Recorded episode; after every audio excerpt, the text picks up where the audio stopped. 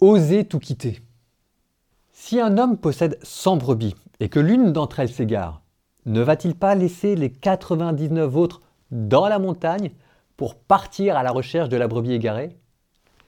Évangile de Jésus-Christ selon Saint Matthieu, chapitre 18, verset 12.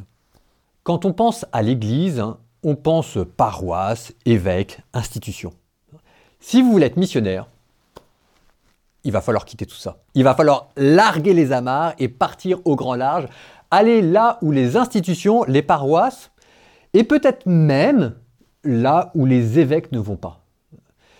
Quand je pars faire ma mission sur Internet, il n'y a pas de paroisse.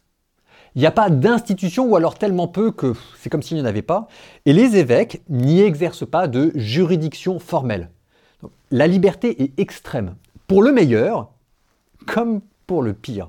C'est un peu comme le Far West en Amérique au XVIIIe siècle. Et vous pouvez vous reposer sur rien. Le terrain est trop nouveau.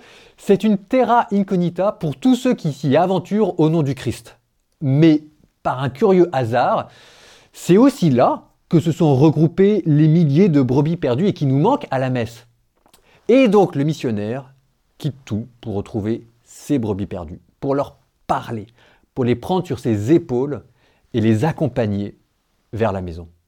Et de manière très belle et très touchante, c'est là, dans cet apostolat nouveau, que j'ai senti aussi le plus le soutien de mes supérieurs et de l'institution. C'est quand on croit l'avoir quitté qu'on retrouve l'Église. Reconnaissons-le, ce n'est jamais facile de quitter son troupeau et les pâturages que l'on connaît.